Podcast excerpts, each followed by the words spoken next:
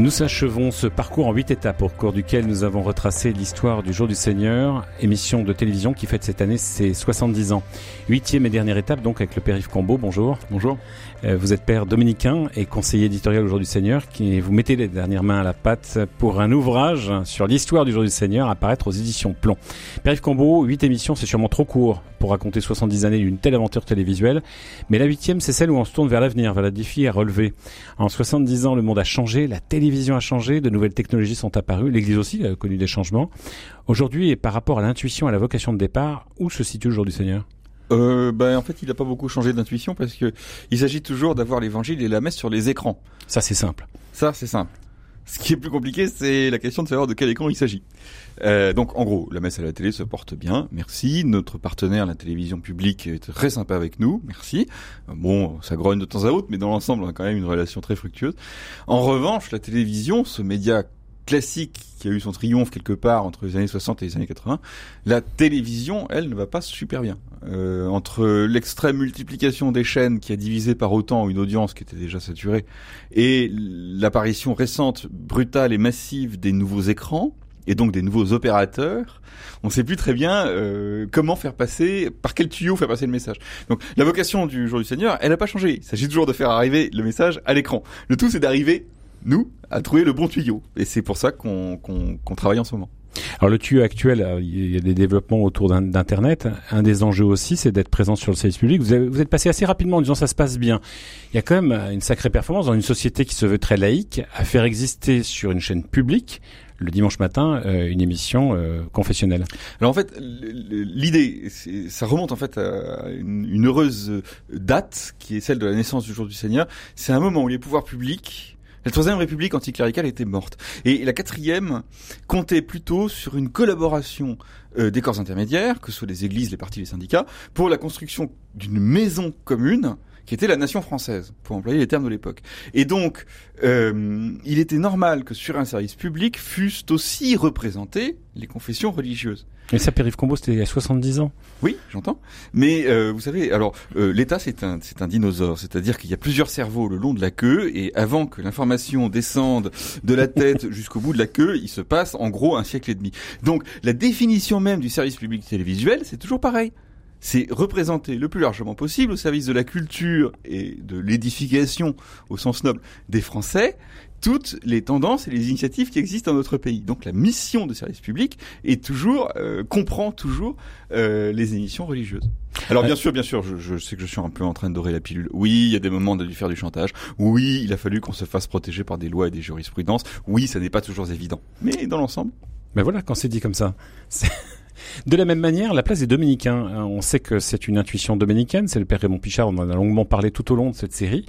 il y a eu d'autres dominicains. Euh, on a cité Damien Avril, on pourrait citer euh, Dagonet, on pourrait, et, tout un tas d'autres. Euh, aujourd'hui, qu'est-ce qu'il en est? Est-ce qu'il faut que ça soit une œuvre dominicaine? Comment vous, vous dominicains, comment vous, ressentez les choses? C'est un service que nous rendons. C'est-à-dire que il se trouve que c'est nous. on n'en revendique pas la propriété pour autant. on est au service de l'Église dans son ensemble. Alors il se trouve que c'est nous, voilà, et que euh, bah, l'épiscopat euh, considère qu'on accomplit, euh, je pense, correctement cette mission puisqu'il nous la conserve. Et nous sommes toujours à peu près autant qu'au début, c'est-à-dire on est entre 3 et 4, en ce moment on est 3, à servir le, jour du Seigneur, son éditorial, sa stratégie, etc. Alors justement sur l'éditorial, vous êtes passé assez rapidement en disant porter l'évangile à la télévision, c'est la mission première et elle perdure.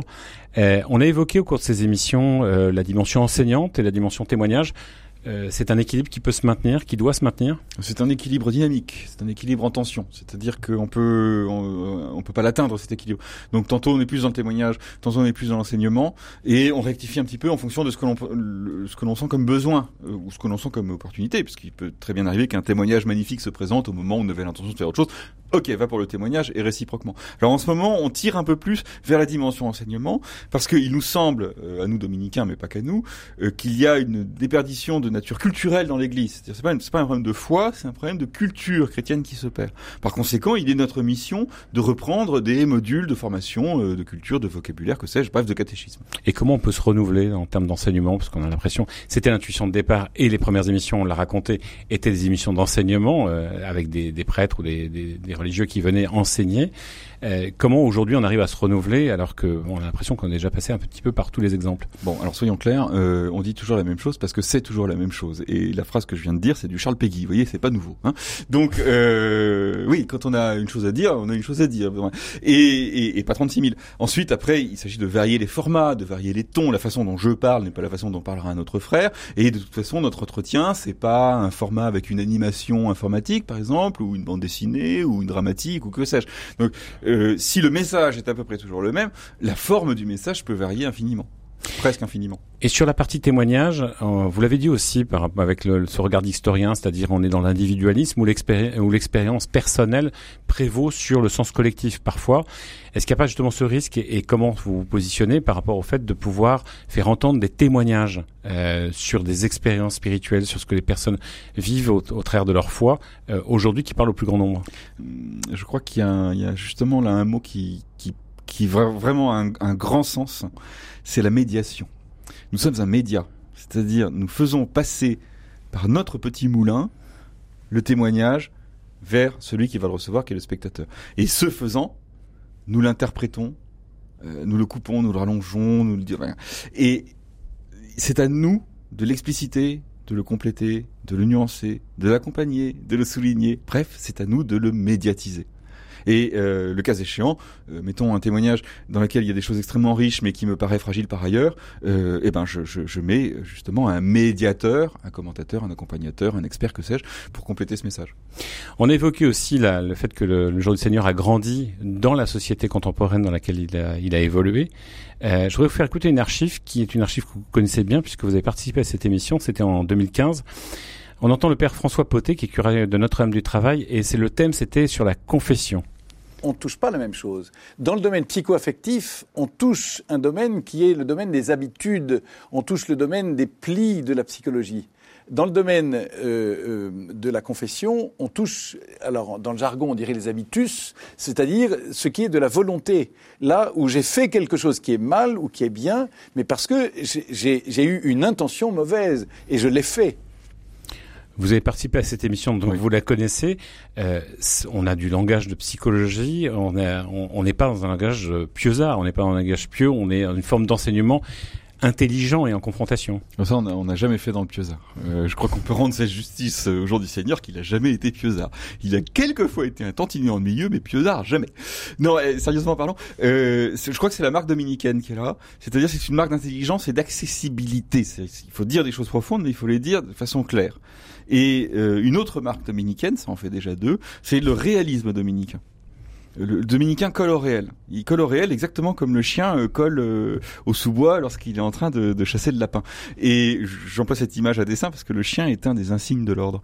Et donc nous cherchons à rester près de ce qui est dans le quotidien de la personne chrétienne ou enfin de l'auditeur en général. Ce que fait le père Potet, qui n'est pas dominicain, qui est diocésain, euh, en, en intégrant les considérations psychologiques dans sa réflexion de confesseur, tout en les distinguant de ce qui relève du péché propre. Donc réalisme et clarté. Rien n'est étranger à la fois, donc rien n'est étranger au jour du Seigneur. Tous les sujets peuvent être évoqués. Absolument.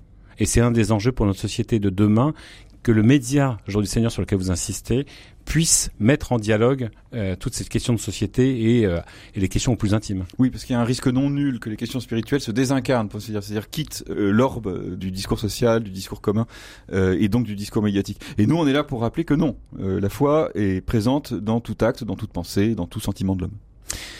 Père on va bientôt se quitter, ce sera la fin, mais j'aimerais vous faire écouter deux voix, deux voix qu'on a beaucoup entendues aujourd'hui Seigneur, mais une voix euh, toute fine, deux voix pas très fortes. Et la première, c'est la voix de frère Roger. Parmi les jeunes qui, de nombreux pays, viennent à Thésée, une question revient souvent. Y a-t-il des réalités d'évangile qui rendent la vie belle et dont on puisse dire qu'elles apportent comme un épanouissement. Oui, il y en a. Et l'une de ces réalités porte le nom de confiance. C'est touchant de pouvoir entendre cette parole si fragile euh, fut-elle à ce moment-là, qui nous envoyait sur, il s'adressait à 1500 jeunes à ce moment-là, sur ce terme de confiance, ça porte aussi pour l'avenir du jour du Seigneur? Ah oui, je, je, le crois. Et euh, vous avez répondu, c'est amusant. Vous avez dit confiance et je réponds croix. En fait, c'est le même mot. C'est le même. la foi et la confiance, c'est la même chose, n'est-ce pas en français? Et donc, oui, oui, je le crois. Deuxième voix que je voudrais vous faire entendre, euh, lui il est bien vivant et euh, il a énormément œuvré, c'est Jean Vanier. C'était un documentaire euh, L'Arche au cœur de l'amour qui a été diffusé en 2008. Qu'est-ce qui se passe ici? Pourquoi euh, il y a tellement de joie? Comment ça se fait que quand je marche dans les rues de Trolly, tout le monde sourit?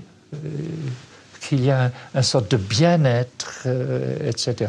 Alors il découvre que à ce moment-là, que en remontant, en comprenant qu'il y a quelque chose acculturel, que le plus rejeté est celui qui, si on entre en relation, est celui qui va vous donner du bonheur. Et puis progressivement, ils disent, mais Big, ça c'est l'évangile. C'est pas les philosophes qui disent ça, c'est l'évangile, c'est Jésus qui dit ça. Croire, confiance, et là euh, Jean Vanier nous parle de la joie, il nous parle de cette, euh, cette belle espérance à travers l'évangile. Euh, ça c'est une belle promesse pour l'avenir? Oui, et euh, je vais pousser un petit cocorico rapide. C'est la troisième marque dominicaine, la joie.